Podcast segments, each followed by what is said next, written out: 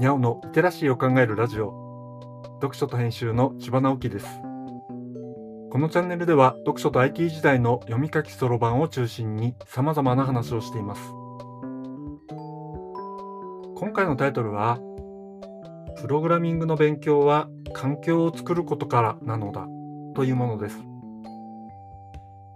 水曜日は IT を中心とした技術的な話をしています。先週に続いてプログラミングを学ぶということについての話題です。プログラミングを学ぶということがどういうことなのか。学び始めの最初は結構勘違いする人が多いのです。僕は割とタッチタイプの練習をしなさいとかパソコンのファイルを操作できるようになりなさいとかググりなさいということをよく言います。多分そんなことよりプログラミングを教えてほしいと思う人が大半でしょう。よくわかります。世の中のプログラミング教材の大半はこんなことをやらずにコードを書くところから始まります。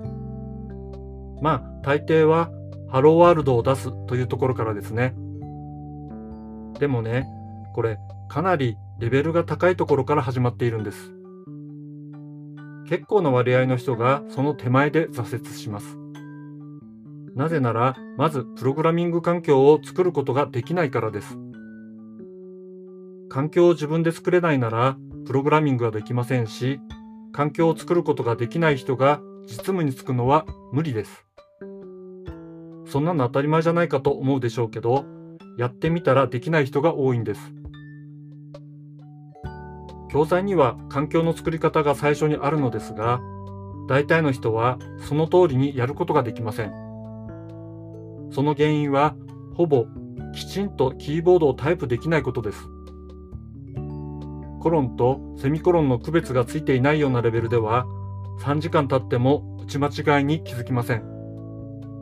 さらに、パソコンの中のファイルの扱い方を知らなかったら、スラッシュ1つの打ち間違いで教材には出ていないエラーを引き起こします。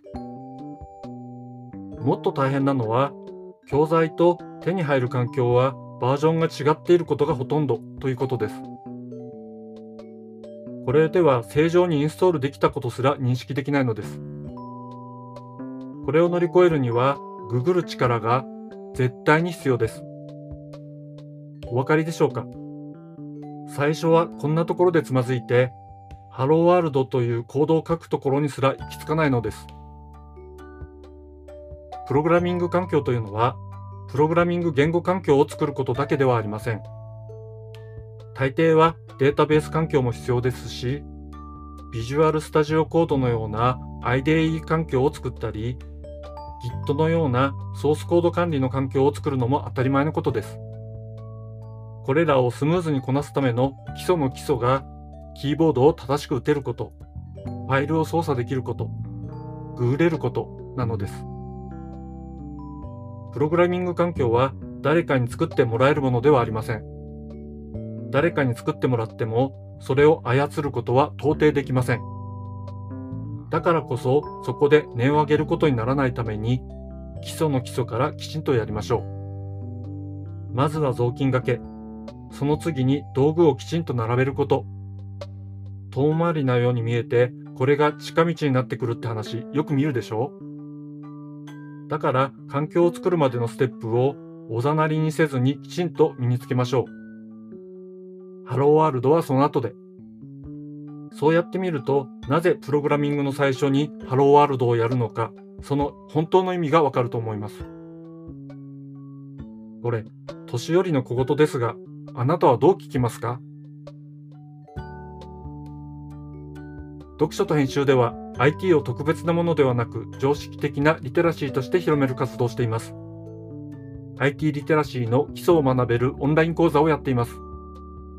詳しい内容については概要欄のリンクから、または読書と編集と検索して猫がトップページに出てくるホームページをご覧ください。この配信の書き起こしをノートで連載しています。概要欄にリンクがありますので、フォローいただけると嬉しいです。今日もワクワクする日でありますように。千葉直樹でした。ではまた。